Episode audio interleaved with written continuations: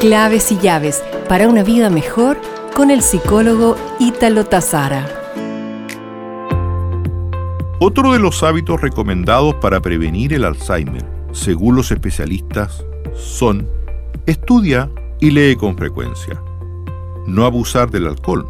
Estudios han recomendado que ser hospitalizado por alcoholismo o por problemas derivados del consumo excesivo de alcohol es un factor de riesgo importante para la progresión de la enfermedad antes de los 65 años.